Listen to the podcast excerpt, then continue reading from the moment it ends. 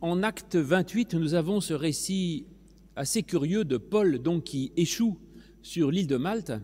On nous dit que là, son bateau ayant été détruit, il est, les païens allument un grand feu, que Paul, voulant mettre une brassée de broussailles dans le feu, se fait mordre par une vipère.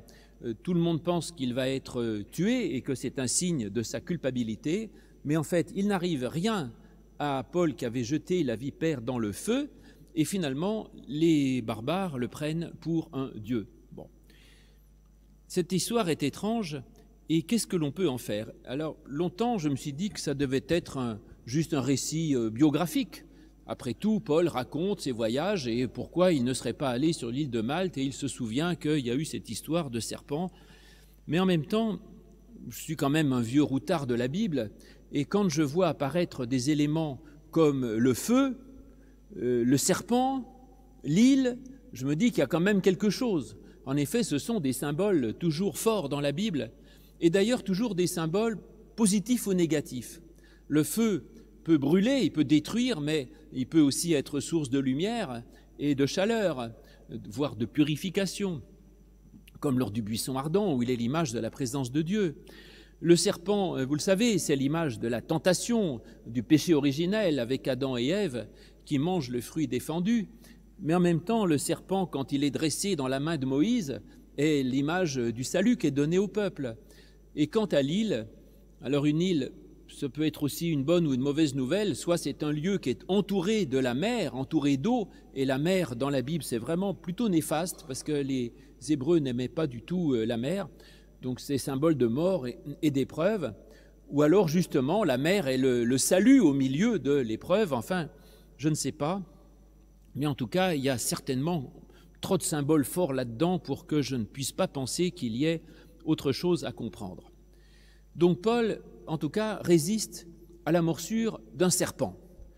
Alors là, tout de suite, je pense à un autre passage de l'Évangile qui est la conclusion de l'Évangile de Marc, dans Marc 16, ou alors aussi, c'est aussi dans Luc, quand les disciples reviennent de l'envoi en mission, où Marc dit euh, qu'il faut croire en Dieu, bon, pourquoi pas, et il dit voilà les signes de ceux qui croiront, et là il donne un certain nombre de choses, donc ils chasseront les démons, ils guériront les malades, et il dit aussi euh, ils pourront être mordus par des serpents sans problème, et ils pourront avaler des boissons mortelles sans qu'il leur arrive aucun problème. Alors ça, euh, ce texte-là, qu'est-ce qu'on en fait? Là encore, si on le lit au pied de la lettre, ça pose des problèmes.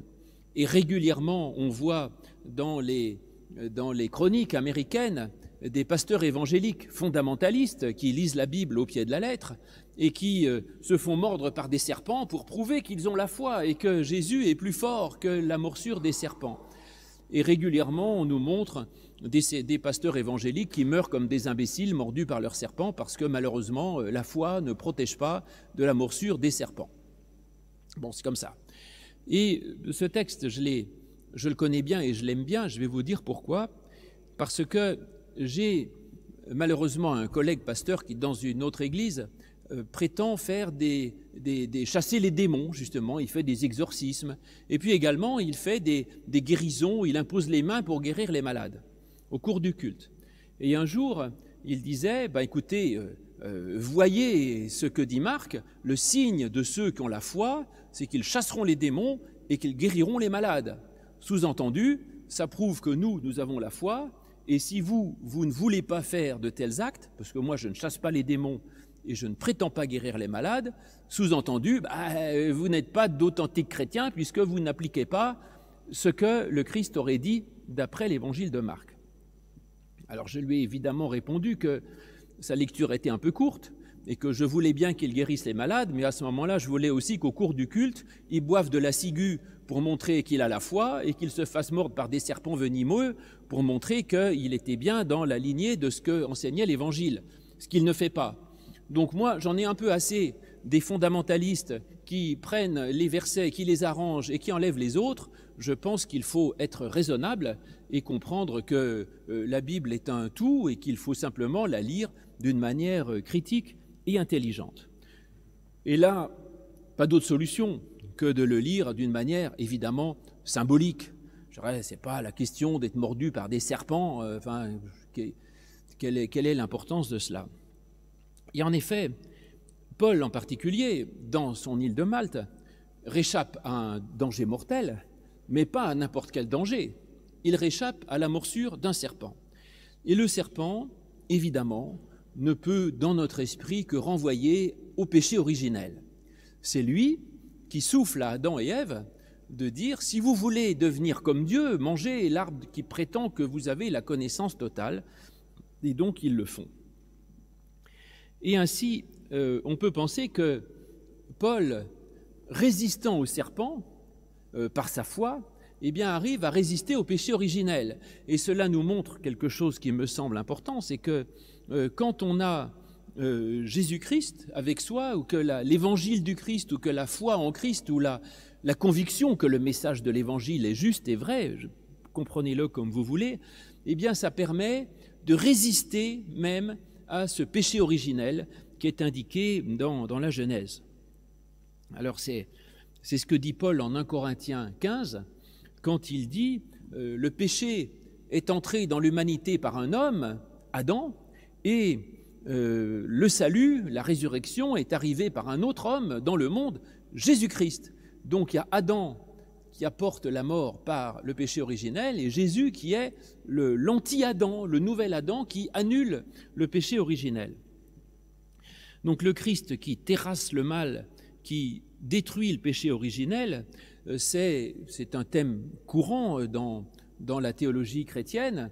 Et d'ailleurs, c'est ce qui est représenté sous vos yeux depuis que vous venez au temple. Là, voilà. Vous voyez au-dessus dans le cœur, vous voyez le, le chrisme. Il y a les deux lettres du Christ, le qui et le rho. L'alpha et l'oméga, c'est Jésus. Et il y a la croix en forme de taux. Et la croix, euh, écrase le serpent, il y a un petit serpent à ses pieds, pour dire que Jésus a vaincu le péché originel. Alors ça a longtemps été prêché d'une manière pour dire que le péché originel est une sorte de, de, culpabilité héréditaire qui viendrait depuis Adam et qu'en Jésus, euh, nous avons le pardon, euh, l'absolution de tous nos péchés et que Jésus donne donc le pardon de la culpabilité héréditaire. Bon, ça, je ne suis pas du tout euh, client de ce genre de théologie. Je crois que j'ai déjà pas mal à faire avec mes propres fautes pour qu'on puisse me dire que je suis coupable de la faute d'Adam, euh, alors que c'est pas moi qui ai mangé le fruit, j'y étais pas. Bon, c'est pas moi non plus qui ai cassé le vase de Soissons, c'est pas moi non plus qui ai fait les, les croisades, c'est pas moi qui ai fait l'inquisition, c'est pas, j'ai déjà assez à faire avec mes fautes pour qu'on m'impute celles de mes ancêtres. Et en plus, Adam et Ève n'ont certainement jamais existé matériellement. Donc c'est quoi cette histoire? Donc cette histoire de culpabilité héréditaire qui dirait que tout homme qui naît bébé est déjà coupable du péché originel et qu'il faut qu'il soit lavé dans le baptême du péché originel. Oh là là là là. Non, je ne peux pas. Je laisse ça à d'autres, ça n'est pas possible. Pour moi, le péché originel n'est pas la faute d'un individu historique qui aurait des conséquences sur nous, mais c'est l'archétype du péché de base que nous faisons tous, c'est-à-dire qu'Adam et Ève sont des modèles, autrement dit, des, des, exemples, des échantillons de ce qui nous menace. Et le péché originel, c'est bien ce que dit le serpent, c'est de vouloir se prendre pour Dieu, c'est-à-dire de se dire, le plus important du monde pour moi, c'est moi, et ce qui me plaît, je le déclare bon, et je déclare bien ce qui me plaît et le reste, je déclare mal ce que je n'aime pas. Donc c'est de se mettre au centre de tout, c'est l'égocentrisme absolu qui fait que l'on veut tout juger par rapport à soi-même.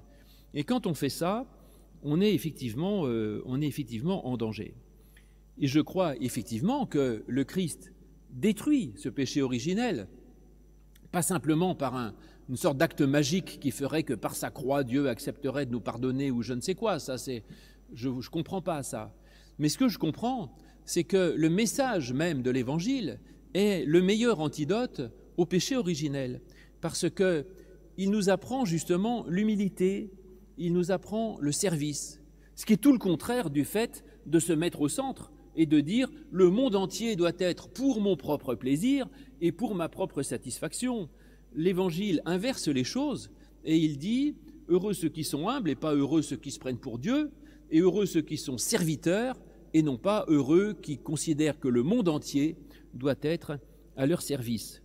Donc l'Évangile nous remet à une juste place et le fait même de croire en Dieu, dirais-je, c'est pas de croire dans un individu qui agirait brutalement dans le monde, mais c'est croire qu'il y a quelque chose de plus important que nous, qui est peut-être un idéal, qui est peut-être un projet pour l'humanité, qui est, quelque chose, mais que c'est pas nous euh, la fin de toute chose. Et puis, ce que dit le texte, il dit pas simplement euh, le serpent ne vous causera même plus. Il dit si vous êtes mordu par un serpent, il ne vous arrivera pas de mal. C'est-à-dire que non seulement l'Évangile nous aide à ne pas tomber dans l'épreuve, mais il nous aide à en sortir. C'est-à-dire même mordu par cette tentation que nous avons tous de l'égocentrisme, l'Évangile nous aide à en sortir et à faire en sorte que cela n'ait pas de, conséquences néfastes. C'est ce que nous demandons à chaque fois dans notre Père quand on dit ne, nous, laisse pas, je sais quoi, ne nous laisse pas, ne nous induit pas en tentation, on dit maintenant ne nous laisse pas entrer dans la tentation. L'ancienne traduction était de ce côté-là plus juste au niveau du sens théologique, même si elle était moins littérale. Ne nous laisse pas succomber dans la tentation. C'est tout à fait ça, exactement ce que je veux dire. Maintenant, Paul, sur son île de Malte, nous présente l'exemple même de ce type d'erreur euh, qui, qui va donc conduire au serpent qui va le mordre. Et l'erreur de Paul, je crois, c'est qu'il est attiré par un feu matériel. En effet, on nous dit bien que c'est les barbares qui ont allumé le feu. Donc Paul voit quelque chose qui brille et tout à coup il se dit, voilà, quelque chose de brillant, quelque chose de, lumineux, et ça c'est tout à fait désirable. Bon, n'y a pas de mal à vouloir se réchauffer les, fesses sur un feu quand on a froid, mais néanmoins je pense qu'il y a une sorte d'attirance vers cette lumière-là qui est présentée comme une lumière purement mondaine, autrement dit, une lumière barbaresque. Et Paul, non content de se dire euh, vive ce qui m'éclaire d'un point de vue terrestre et la lumière des païens me convient, il va en rajouter lui-même en jetant dans le feu une brassée de, de paille, une brassée d'épines. C'est-à-dire qu'à ce moment-là, il a la tentation de chercher cette lumière terrestre et il, se dit, eh bien moi je vais vouloir en rajouter. Donc il est dans une sorte de quête matérialiste, je dirais, d'un plaisir matériel, et de se dire, ce que je cherche, c'est finalement juste que le monde m'éclaire et me réchauffe, même si c'est passager. Parce qu'il met, nous dit-on, une brassée d'épines dans le feu. Alors, de nombreuses années de, pratique de feu, j'en ai allumé des centaines dans ma vie, dans mon passé scout, euh, je sais que si vous jetez une brassée de, paille dans le feu, ça fait rien du tout. Ça fait un feu de paille euh, très brillant, mais très passager, et qui ne mène absolument à rien, qui ne produit ni durée, ni braise. Et ça, c'est le propre, je dirais, des plaisirs purement terrestres, c'est que c'est une sorte d'illumination qui n'illumine rien, et que ces joies terrestres, on en profite pour pas mourir de froid, mais que en tout cas, c'est pas ne peuvent pas être un but en soi. Et quand on est simplement comme Paul à ce moment-là, uniquement orienté vers cette quête de, ce qui brille terrestrement, il est menacé d'être mordu par le serpent. Voilà. C'est-à-dire par ce péché originel qui lui fait croire que finalement le seul but dans la vie, c'est de se faire éclairer par ce qui brille et qui ne mène à rien. Et quand on est dans cette démarche, eh bien, on est dans le passager, ça ne mène à peu de choses, et finalement, ça ne mène qu'à la mort. Paul aura le bon réflexe, si je l'interprète comme ça.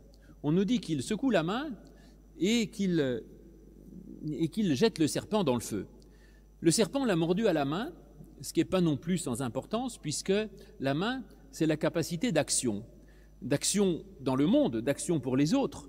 Et voilà la tentation du péché originel à laquelle est soumise là Paul, c'est que comme il se dit, le seul but pour moi, c'est d'avoir quelque chose qui brille et me réchauffe, quand on est juste dans la consommation du monde, on ne peut plus agir pour le monde. Voilà. Et donc il est mordu à la main, c'est sa capacité d'action qui est menacée. Il jette le serpent dans le feu, et le feu, excusez-moi, je suis dans les symboles aujourd'hui, c'est dans la Bible, c'est, on parle du feu de la parole, c'est ce que dit Jérémie, Jérémie 23, 29. Ma parole, dit l'Éternel, n'est-elle pas comme un feu? Oui, Donc c'est le feu de la parole, le feu de la présence de Dieu.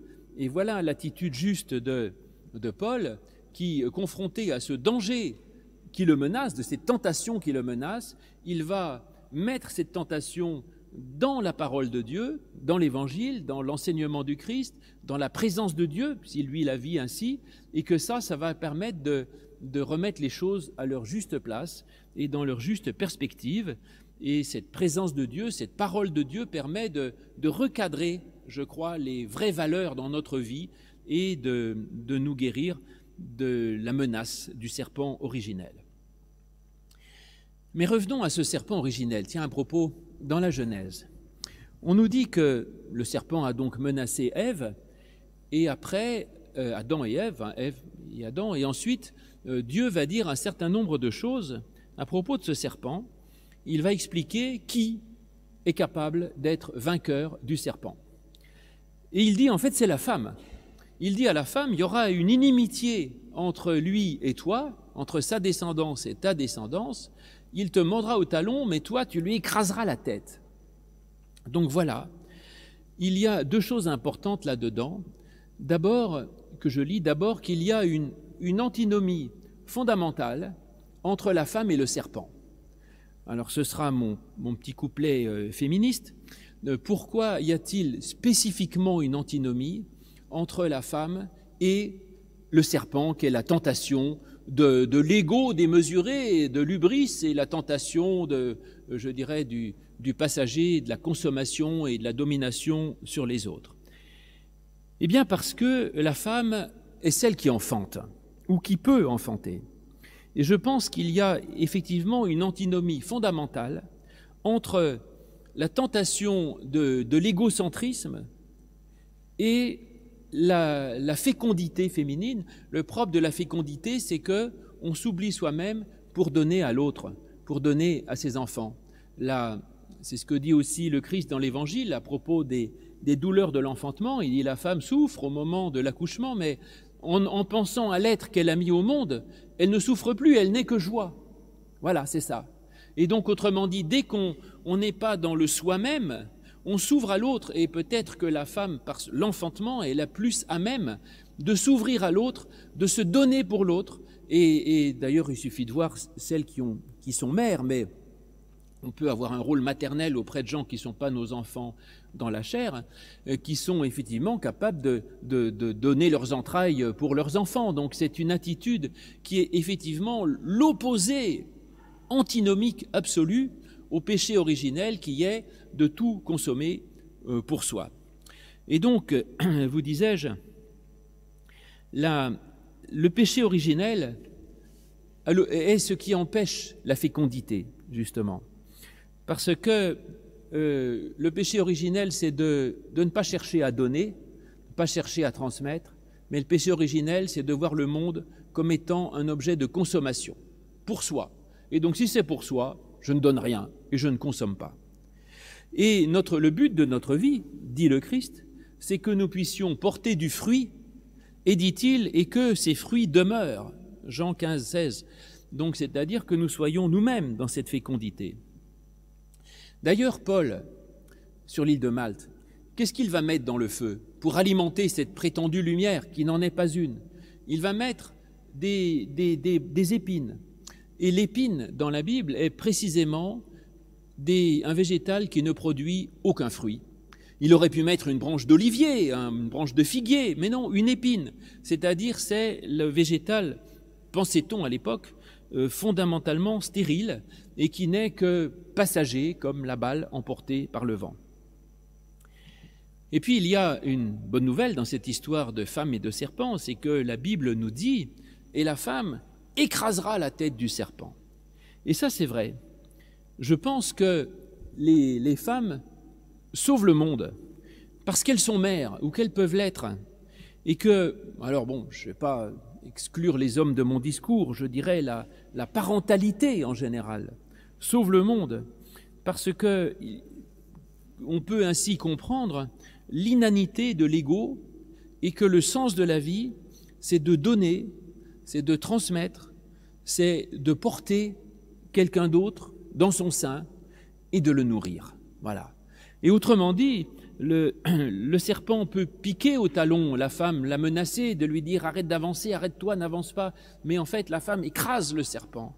Et nous devons, de ce côté-là, tous être, je dirais, des, femmes, enfin, fémininement, avoir cette dimension de fécondité pour nous sauver du péché originel. Et c'est à chacun de nous euh, de nous positionner comme, comme mère et comme épouse, comme mère de nos actes, comme mère des autres que nous sommes invités à essayer d'enfanter, de transmettre, et comme épouse, euh, comme épouse bah, de, Christ ou comme épouse de Dieu. Bon, alors vous me direz, mon couplet peut-être un peu féministe, mais ça va euh, remplacer ou compenser deux siècles, deux millénaires de couplets masculinistes dans la prédication chrétienne, qui présentent Dieu comme un père et le chrétien comme étant euh, une sorte de... Bon, prenez-le comme vous voulez. En tout cas, ce qui est bizarre quand même dans cette histoire, je reprends mon péché originel et Paul dans l'île de Malte, c'est que le serpent dit à Paul, non, le serpent dit à Adam et Ève, si vous écoutez ce que je vous dis, eh bien, vous serez comme Dieu. Je vous ai dit, c'est le péché de se prendre pour Dieu lui-même et de se prendre pour le centre de tout. Mais dans mon texte sur, Malte, on dit que Paul finalement détruit le serpent, Paul détruit le serpent, et les autres le prennent pour Dieu. C'est ce qui est écrit. Il dit c'est Dieu. Tiens, c'est bizarre, voilà que le récit est complètement à l'envers. Dans le serpent menteur, il dit Prenez-vous pour Dieu, mettez tout à votre service et euh, considérez que c'est vous les maîtres du bien et du mal, et vous serez Dieu. Et voilà que Paul n'écoute pas le serpent, mais il le brûle dans le feu, et là, il devient Dieu. Je crois que ce texte rétablit la vérité par rapport au, au serpent menteur, et que se mettre, vouloir se mettre au centre de tout, vouloir se mettre au-dessus des autres, ne fait pas de nous des dieux, ça fait de nous des imbéciles. Pour se rapprocher de Dieu, il faut détruire, à mon avis, cette tentation de l'égocentrisme, et ce feu qui détruit le serpent fait que, à ce moment-là, ce n'est pas le pécheur qui va périr, mais c'est le serpent lui-même qui meurt dans le feu. Ça, c'est ce que le Christ annonce plein de fois quand il dit Celui qui veut sauver sa vie la perdra, et celui qui perdra sa vie à cause de moi euh, la trouvera. Finalement, c'est un peu ce qu'a fait Paul en montrant une autre manière de la divinisation qui ne se fait qu'à partir du moment où on renonce à vouloir se faire de soi-même un Dieu. Mais après, j'ai été étonné, j'ai été étonné d'une chose quand même à propos de ce serpent c'est que j'ai trouvé comme évident que ce serpent de Malte devait nous renvoyer à la Genèse. C'est évident, vous m'avez d'ailleurs suivi dans cette direction facilement, mais peut-être que j'ai eu tort. Parce que, pourquoi? Parce que, vous savez, je suis un peu philologue amateur et je regarde les mots. Je regarde que dans euh, la Bible euh, en grec, le serpent, ça se dit office. Ça, vous le savez, O-P-H-I-S. D'accord, très bien. Mais le problème, c'est que dans notre texte, il n'y a pas le mot office, d'ailleurs, il n'y a pas le mot serpent, il y a le mot échidna, qui est traduit dans nos Bibles par vipère ou par aspic.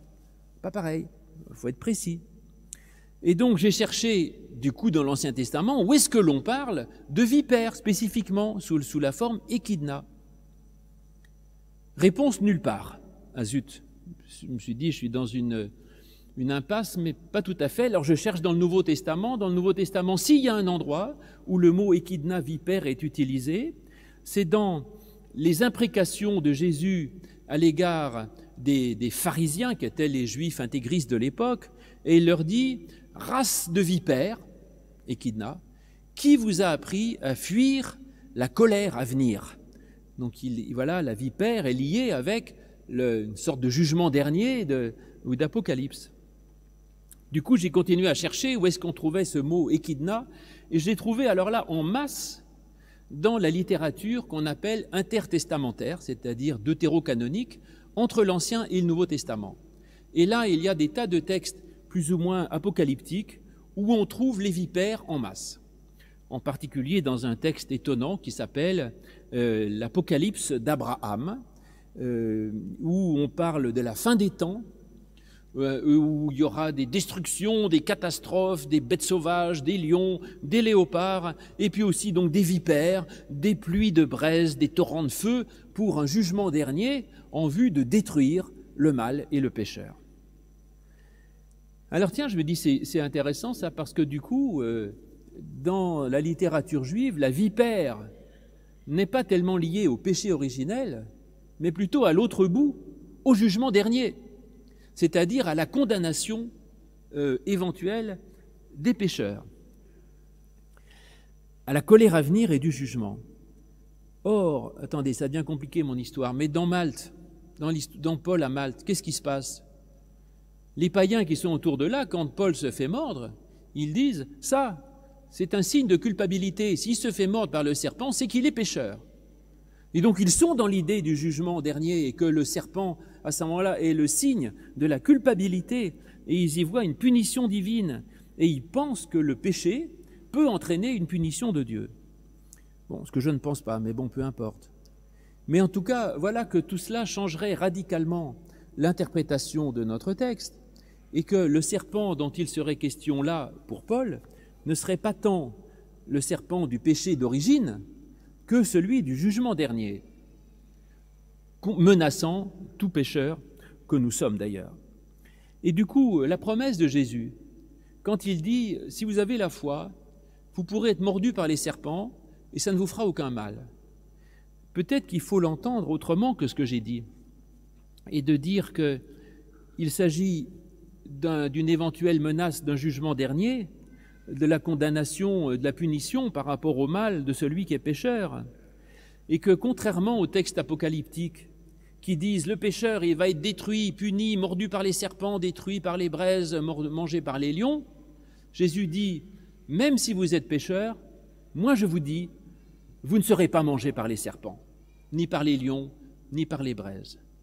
Autrement dit, si vous êtes fidèle à Dieu, peut-être que vous serez pécheur. Jésus ne dit pas vous ne serez pas pécheur et vous inquiétez pas, quand vous serez bon, il n'y aura pas de serpent. Il dit même si vous êtes mordu par les serpents, sous-entendu parce que vous êtes pécheur, il ne vous arrivera rien. C'est-à-dire que c'est l'expression même du, du salut par la foi et de ce que je crois d'un Dieu qui ne punit pas, qui ne menace pas et qui ne juge pas. Alors Paul est confronté, je vous ai dit, au, au serpent, au serpent du jugement, autrement dit. Les autres lui disent Pécheur, c'est bien fait pour toi. Et Paul ne nie pas qu'il soit pécheur d'ailleurs. Il ne dit pas Mais non, enfin quand même, moi j'ai rien fait. Non, non. Évidemment qu'il est pécheur comme tout le monde.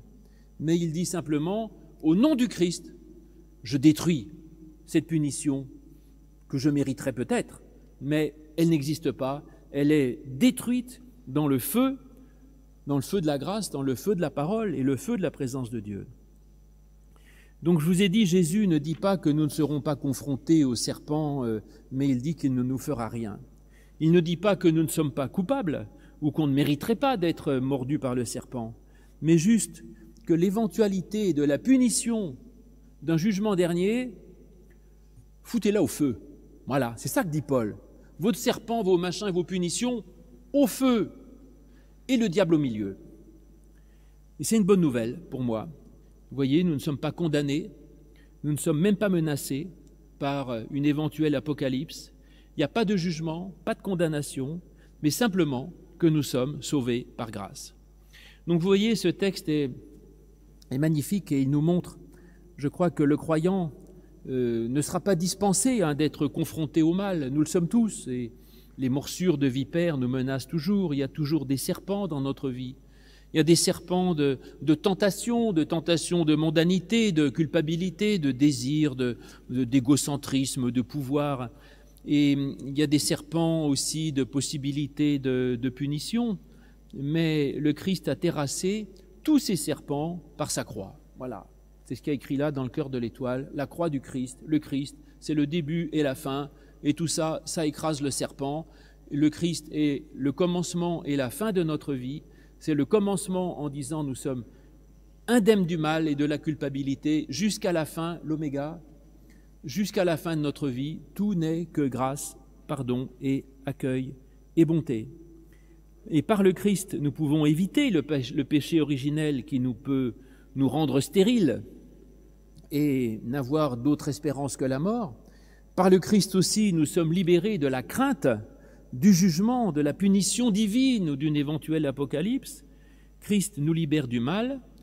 Il nous permet, j'espère, de faire aussi un peu moins de mal, peut-être, mais il nous dit une fois pour toutes que Dieu, lui, en tout cas, ne nous fera jamais de mal.